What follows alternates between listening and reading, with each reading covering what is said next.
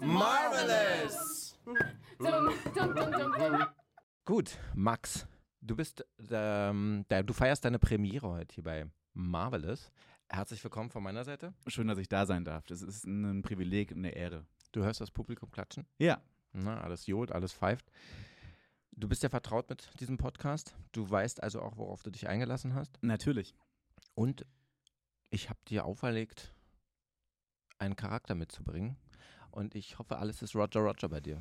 Das Schöne ist, äh, willkommen auf meiner Seite nochmal, dass du mit diesem Charakter, du hast mir nicht auferlegt, einen Charakter mitzubringen, du hast ihn ja schon eigentlich vorgeschlagen und ich war sehr, dankbar, sehr dankbar dass du äh, Roger vorgeschlagen hast aus diesem großen Seth MacFarlane-Universum. Ganz kurz zur Einordnung, äh, wer ist Roger? Roger äh, Smith äh, ist ein Außerirdischer, der, der äh, bei der Familie Smith lebt. Äh, aus dem Universum der Serie American Dad. American Dad stammt aus der Feder von Seth MacFarlane, genauso wie auch äh, Family Guy oder auch The Orville in den letzten Jahren sehr bekannt, ähm, die Ted-Filme. Dieser, dieser Star Trek-Abklatsch. Äh, lass uns nochmal eine separate Folge zu Orville machen. Bin ich tatsächlich ein sehr großer Verfechter. Das lasse ich, lass ich so nicht stehen. Warte, die Spitze, diesen Speer wollte ich äh, dir.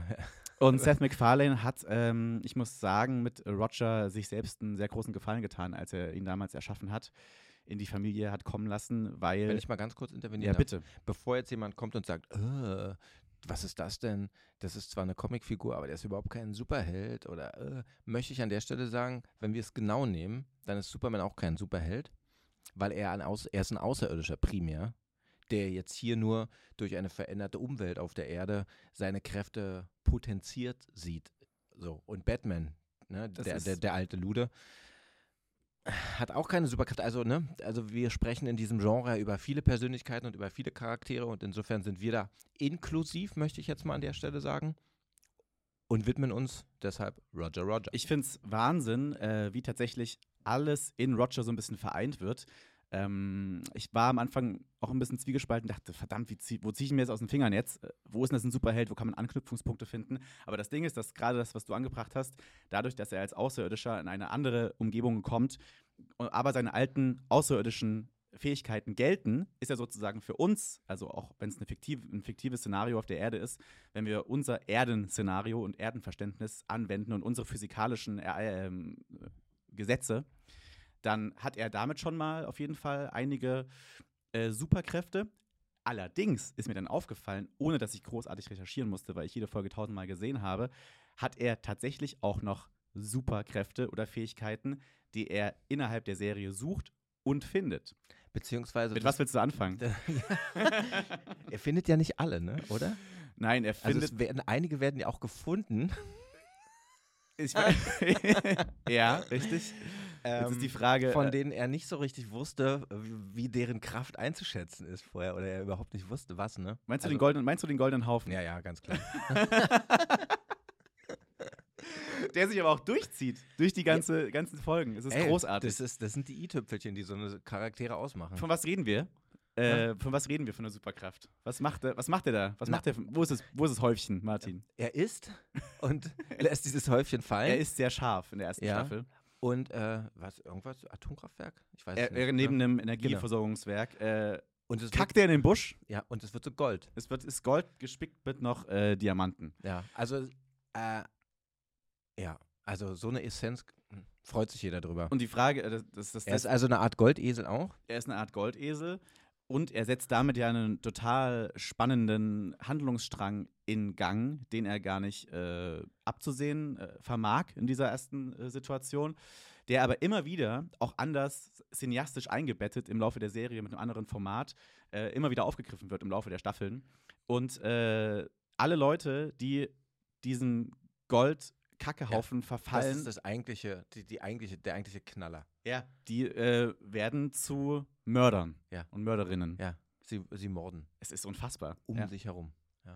Wie, äh, ist das Was Geld und Gold alles so auslösen können, ne? Der schnöde Menschen. Mammon. Ja, Wahnsinn. der schnöde, äh, wie ist es ja quasi eine ganz, ja, es ist äh, ein, ein, ein sehr wertvolles, äh, ein sehr wert, wertvoller Gegenstand, der nicht nur wie scheiße aussieht, sondern auch wie scheiße wirkt, Ja. weil er die Leute verfallen lässt. Aber kommen wir von diesem unfreiwilligen, ist das eine Superkraft, wenn du Gold scheißen kannst? Schon, natürlich, ne? natürlich. Also in dem Kontext schon. Ähm, und es ist ja auch das, worüber wir hier bei Marvelous reden. Wir reden ja nicht immer nur über irgendwelche SuperheldInnen ähm, oder über irgendwelche Persönlichkeiten, sondern wir versuchen das ja immer auch mit so einer gewissen Form von Gesellschaftskritik zu umreißen. Und da haben wir das ja auf einer relativ plakativen Ebene. Er kackt das Geld in die Welt. Genau, Und, und es, es macht es, alle, Es, es schafft nur Schlechtes. es schafft nur Schlechtes. ja, also das ist jetzt äh, keine. Aber sie ist ja sehr gut verpackt in der Serie. Ne? Richtig. Sie ist, es ist eine Form der Komik, die man, der man leicht verfallen kann, aber der man auch mit Freude verfällt. Und äh, es schafft sogar noch äh, hinten raus äh, die Verflechtung und Verknüpfung mit den Weltreligionen, denn diese werden auch alle in diesen Sog äh, hinein, äh, geraten alle in diesen Sog hinein und ähm, ja, scheitern auch daran. Also das ist auch ein sehr gutes Sinnbild. Aber das ist jetzt sozusagen die eine Seite. Die andere sind sozusagen diese unfreiwilligen Dinge, die Roger alle kann und die er auch nachgehen muss, Verhaltensweisen, die er erfüllen muss, die sozusagen eigentlich erstmal sehr negativ konnotiert sind, die aber ähm, für ihn gelten, weil er sonst nicht am Leben bleibt. Ich will darauf hinaus, dass Roger tatsächlich, ähm, das kommt auch im Laufe der Serie äh, ganz gut hervor, sich schlecht verhalten muss. Er ist ja ein sehr hedonistischer, ich Ja. wollte gerade sagen Mensch, eine Figur. Meine Recherche, zudem ist er der Außerirdische zu allem bereit, was sein langweiliges Leben etwas aufpeppen könnte.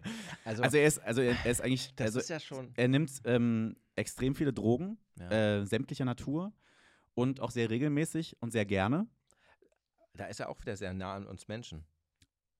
ist er, ähm, ja, dies- diese Völlerei, aber auch der Hedonismus und dem sehr opportunen Verhalten eigentlich. Ja, auch. und diese, dieser Wunsch danach, aus seinem Bestehenden ausbrechen zu müssen und äh, neue Sachen zu entdecken, jetzt nicht auf so einer wissenschaftlichen, idealistischen Ebene, sondern im Kontext von, wir leben in einer, in so einer Monotonie, die wir andauernd aufbrechen müssen in den unterschiedlichsten Qualitäten. Ironischerweise ist er gar nicht darauf angewiesen, äh, sich für einen kurzen Zeitraum äh, vielleicht so einen Benefit daraus zu verschaffen von den Drogen ähm, oder seinen, seinen Geisteszustand so zu verändern, dass er das so genießen muss, weil er ja auch dazu noch, äh, darüber hinaus noch ein sehr langes Leben hat. Wir lernen im Laufe der Serie, dass er über 1600 Jahre alt ist. 1600. Ja, und äh, eine, eine sehr, äh, ja, mittlerweile schon älter. Es, Ja, ist, es ist ja fortlaufend. Ja. Es ist zum Glück noch nicht abgesetzt, die Serie.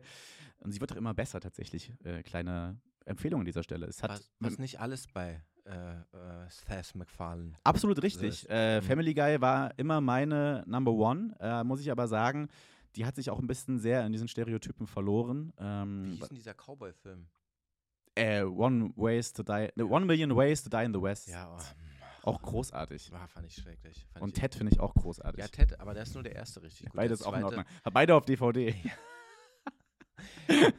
Was ist, was ist ein DVD? Ist auch ein, ähm, das ist so ein Abspielmedium. Äh, Medium. Ja. War Worauf früher, ich- das war früher mal Gold wert. Und aus, Schei aus, aus, Ja, Scheiße wird, aus Scheiße wird Gold und aus Gold wird Wir Scheiße. müssen sonst so dauernd piepen hier. Achso, Wir laufen im Öffentlich-Rechtlichen nicht. Ähm, worauf wollte ich gerade hinaus? Danke, Martin, bevor du mich mit dieser großartigen. Ah, Liam Neeson, der spielt auch mit. Ach, schöner Film, schöner Film. Aber gut, okay, da finden wir nicht zusammen. Äh, American Dad ist tatsächlich mittlerweile eigentlich Family Guy auf jeden Fall ebenbürtig und inha- inhaltlich eigentlich sogar stärker. Und das liegt auch ganz stark an Roger durch seine Vielseitigkeit. Er kann ja sozusagen durch, seine, durch sein Auftreten, sein Äußeres, er ist äh, grau, klein und hat ansonsten, also er hat keine äußerlichen Merkmale. Also er hat auch eigentlich, also obwohl er äh, sexuell sehr umtriebig ist ähm, und ja, ich würde beschreiben, also er beschreibt sich selbst auch als pansexuell, äh, nee, als pornosexuell. als pomosexuell, meinst du? Martin, Ach, du musst lesen. Pomosexuell, ja. Tatsächlich ist es aber ein Begriff, den ich Ja. vorher noch nicht kannte, der relativ neu ist, der abgeleitet ist von ähm, postmodern sexuell, Ja. was eigentlich wiederum dem ganzen, sagen wir, der ganzen ähm, Sich der Norm entziehen, genau, kann man auch sagen. eigentlich so einen ganzen anderen Ansatz finden, sondern einfach, der macht halt einfach wirklich das, worauf er Bock hat und ordnet sich nichts zu. Muss ja auch gar nicht, weil er halt wirklich im Laufe der Serie wirklich auch alles, also er lebt das auch sehr gerne aus. Ja. Und ähm, Du findest dich da wieder? Nein, er kann sozusagen, ich äh, finde mich da bedingt wieder. Und er kann vor allem auch in diese ganzen Rollen schlüpfen durch seine die Veränderung äußerlicher Merkmale, also durch äh, Perücken, durch Klamotten. Wenn er das Haus verlässt, muss er sich natürlich anders anziehen, weil niemand Was- wissen darf, was ja dass er, dass er ein Alien ist. Das sieht nicht immer gut aus. Er hat auch meistens keine Nase. Ja. Ähm, so eine Folge, wo, dann, wo es ihm auffällt und er dann eine schöne Nase sich bekommt und dann als Kevin Bacon äh, für Kevin Bacon gehalten wird und dann im Namen von Kevin Bacon die ganze Stadt verwüstet. Es gibt aber auch Figuren, in denen er sich komplett verliert, ja, und dann auch total äh, sozusagen in diesem alten äh, alter Ego entschwindet und nie, gar nicht mehr merkt, dass er äh, dann in dieser anderen Rolle ist und dass er eigentlich Roger ist. Äh, exemplarisch dafür zum Beispiel äh, die Folge, wo Werner Herzog äh, die Erzählerstimme sowohl im englischen Original als auch im Deutschen spricht. Ricky Spanish. Ricky Spanish. Er hat jedem Einwohner, jeder Einwohnerin der Stadt äh, hat er hat er irgendwas angetan in verschiedenster Auswirkung.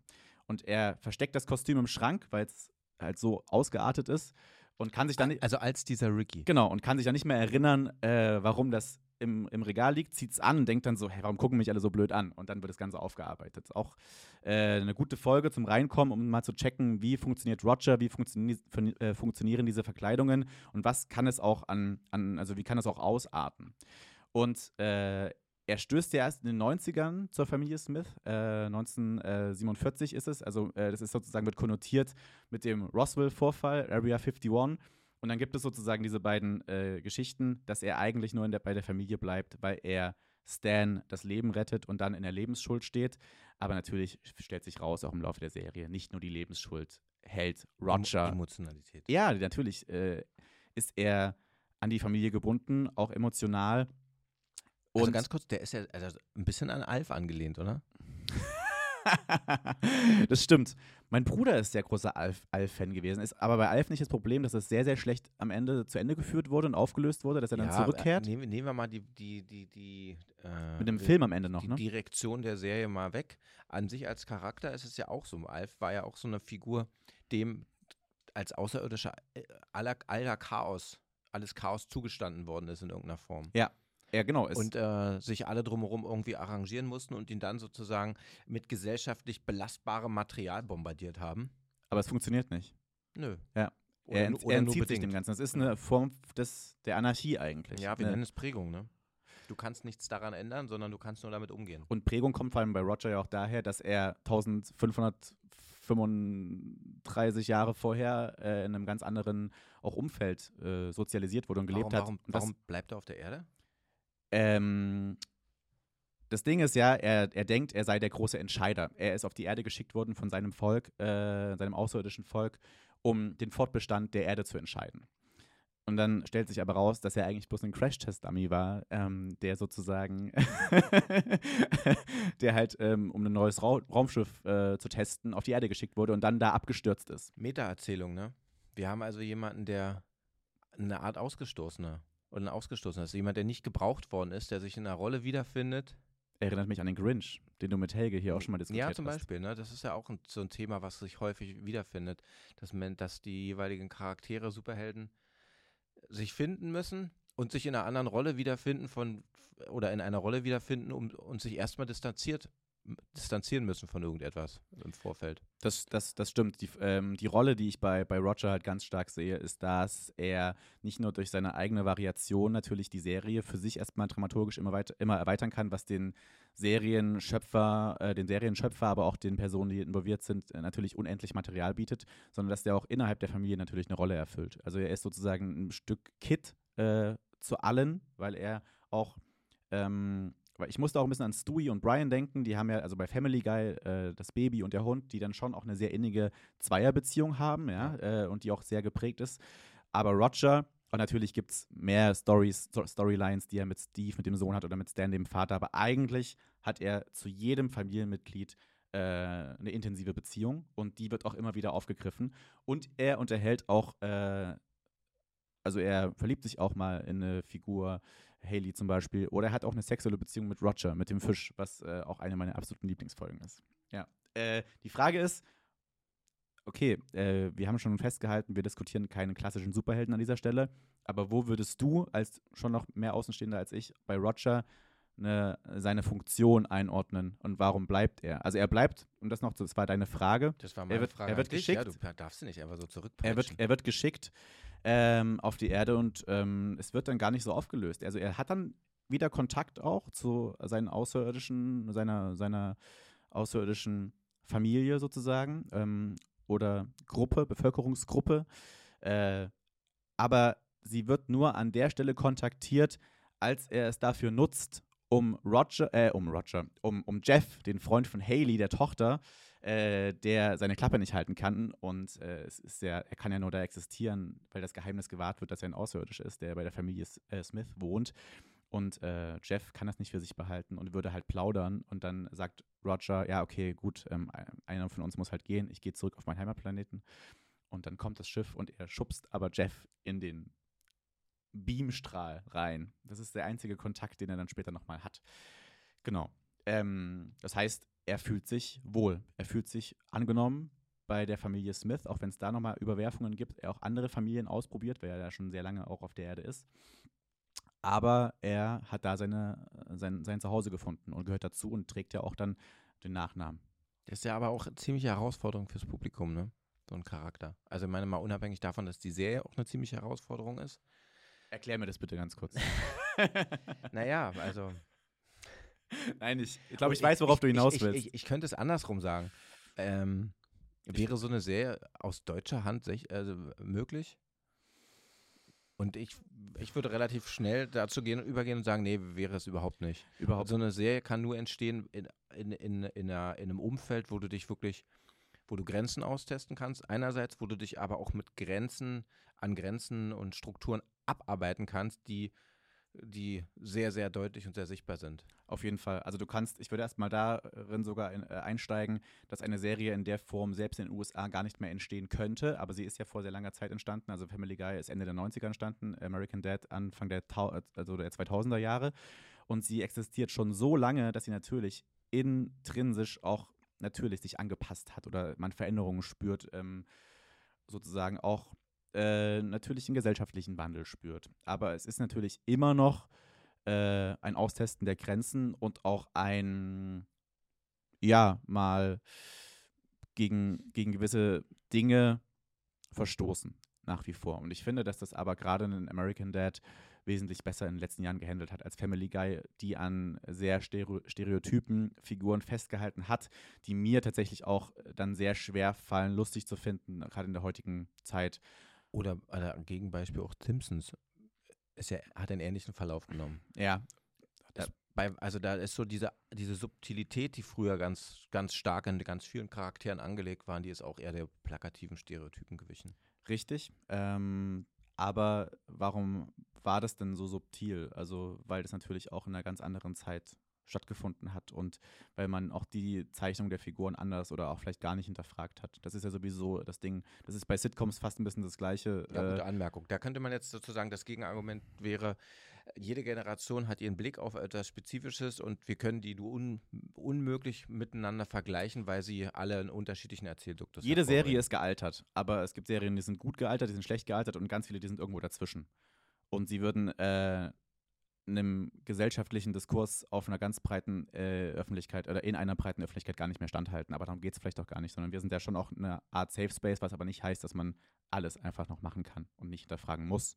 Was gerade bei Satire und Gesellschaftssatire und auch Darstellung von Stereotypen oder Klischees ähm, oder auch Minderheiten natürlich eine absolute Gratwanderung ist. Heute. Heute. Oder schon immer? Schon immer gewesen ist vielleicht, aber natürlich wird heute nochmal anders drauf geschaut. Ja. Wobei da mitunter manchmal auch Unrecht getan wird. Richtig. Weil Serien ja auch erst oder Beziehungsweise, wenn man, von Filme und Kunst so eine gewisse Vorreiterrolle äh, ermöglicht haben, um äh, so, so einen Debattenkreis auch zu öffnen.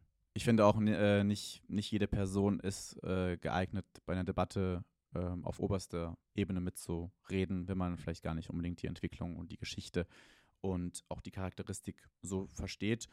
Ähm, nichtsdestotrotz bin ich absoluter Freund davon, dass sich Dinge auch verändern und hinterfragt werden. Aber ja, äh, ja. aber und und oder ähm, Erzählstoffe sind ja auch immer nur eine gewisse Art von Abbild von dem, was in der Kultur passiert.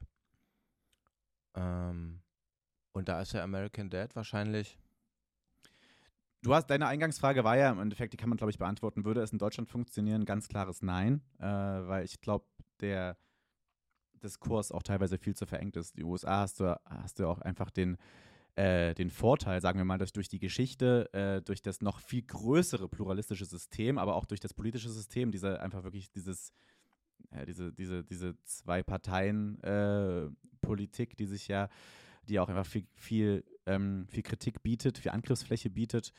Äh, und diese extreme Polarisierung, die damit gesellschaftlich einhergeht, Ja, äh, dass und- das sich nochmal leichter greifen lässt, auch durch so eine plakative Serie manchmal. Und, und auch die übersteigerte, aus unserer Perspektive übersteigerte Vorstellung von Free Speech, die selten in dem, im Blick hat, dass meine Grenze bei deiner Grenze endet und sich daraus ein, irgendwie eine Gemenge entsteht, sondern dass meine Grenze die endet sehr, sehr spät. wenn überhaupt. oder gar nicht. Und ja, wenn sie nicht genau. endet, dann hole ich meine Waffe raus, Ja, die ich verdeckt getragen habe. genau. genau. Ja, Und das macht es wahrscheinlich für jemanden, der aus Deutschland zuguckt, auch umso attraktiver, weil du ein Grenzen ausloten hast, dass du irgendwie, also das ist schon Gesehwo Ges- Sehgewohnheit verändernd. man schaut auch ein bisschen natürlich äh, eine Anarchie zu im Endeffekt. Ja. ja. Also nicht nur der Anarchie Roger, sondern auch der Anarchie der ganzen Serie. Und sagt, und dann stellt sich am Ende die Frage, ach krass, schade, dass es sowas hier nicht gibt. Dann denkt man aber weiter und denkt sich so, ja, es würde auch nicht, nicht funktionieren. Okay, Und es geht ja dann eben auch bei Roger jetzt nicht nur um plakative Sachen, wie er ist jetzt nur promiskuitiv, äh, er ist jetzt nur verbal ausfallend oder sowas, sondern da, da sind ja auch Facetten da. Also er hat ja eine ganze Bandbreite an Hässlichkeiten, in Anführungsstrichen Hässlichkeiten parat. Und er ist vor allem auch, genau, er, er lebt diese, natürlich dieses Frivole gerne aus, aber er ist auch immer der Verführer für die anderen. Und dann ist, liegt es ja auch oft bei den anderen Figuren zu sagen, okay, bis hierhin mache ich mit, aber hier ist jetzt auch eine Grenze erreicht. Und wenn diese Grenze überschritten wird, dann kommt es ja meistens erst zu dem äh, finalen Plot-Twist, dass dann gesagt wird, okay, wir haben jetzt eine Entwicklung erreicht, die müssen wir wieder umkehren, weil das einfach gerade hier alles zunichte gemacht hat. Ja. Ja. Also eine facettenreichere Figur fällt mir fast nicht ein. Doch, Spock. Egal. Okay. okay. Wir- ich habe ja immer so eine Aufgabe, ne? Ja, eine Endgegner. Ja, eine Endgegnerfrage. Endgegnerfrage. Ja. Ja, die habe ich. Endgegnerfrage. Du bist ja auch Familienvater, Ja. darf man das sagen? Ja. Und ähm, Stan steht immer vor der Herausforderung, seine Familie auch vor Roger zu schützen, weil er arbeitet ja für die CIA, er ist ein ähm, Patriot, was natürlich auch in den USA nochmal eine ganz andere, viel ni- positiv besetztere Bedeutung hat als bei uns. Patriotismus, äh, er rennt immer mit dem kleinen Nadel, äh, mit, dem, mit der Anstecknadel rum, mit der kleinen USA-Flagge. Aber äh, Roger ist auch einer seiner besten Freunde geworden. Ähm, dennoch gibt es sehr oft die Komplikation eben durch Rogers Frivolität, äh, ausuferndes Verhalten, dass seine Familie Gefahr läuft, ja, vielleicht sogar in den Knast zu gehen oder noch schlimmere Konsequenzen erfahren muss. Würdest du dich, wenn äh, bei dir im Vorgarten äh, ein Alien landet, mit dem du dich anfreundest, der aber total außer Rand und Band ist und sein kann, für wie würdest du handeln? Für wen würdest du dich entscheiden? Welchen Kompromiss würdest du vielleicht eingehen und wo würdest du sagen, hier ist, hier ist eine Grenze erreicht? Ähm, also grundsätzlich würde ich mich wahrscheinlich immer für die Familie entscheiden. Aber der Twist oder der Twist in dieser Geschichte ist, was passiert, wenn der Außerirdische zum Familienmitglied wird? Und Familie heißt ja nicht immer wie im klassischen Sinne die Biologie und das Blut zählen, sondern Familie heißt ja auch soziale Konnektivität. Also, Freunde, Beruf. Genau. Und nicht zwangsläufig. Also du kannst ja auch jemanden kennenlernen oder äh, heute in einer Patchwork-Situation. Äh, wir haben Menschen, mit denen wir äh, genetisch überhaupt nicht verwandt sind und die sind Familie für uns und die sind sehr berechtigt Familie für uns und womöglich viel weniger Danke, dass du sie um mich sagst. ja, und womöglich viel weniger ähm, oder viel mehr Familie als das diesen, mit dem wir mal die Mutter oder den Vater geteilt haben, den biologischen. Insofern, Guter Einschub, aber die Frage, die Antwort, die Antwort bist du noch schuldig. ja, also wenn ich, ich könnte mir Roger als Familienmitglied vorstellen. Okay, Also, äh, man muss sich nur aufs Surfbrett begeben und mitsurfen. und, und, dann, und dann muss man allen, bei allen anderen beibringen, mitzusurfen. Und rechtzeitig abspringen. das ist ein das- schönes, das ist ein schönes Bild. Gut. Danke Vielen Dank, für Martin. deinen Einstand. Ich Hat hoffe, Spaß gemacht. wir sehen uns mal wieder. Gerne. Marvelous!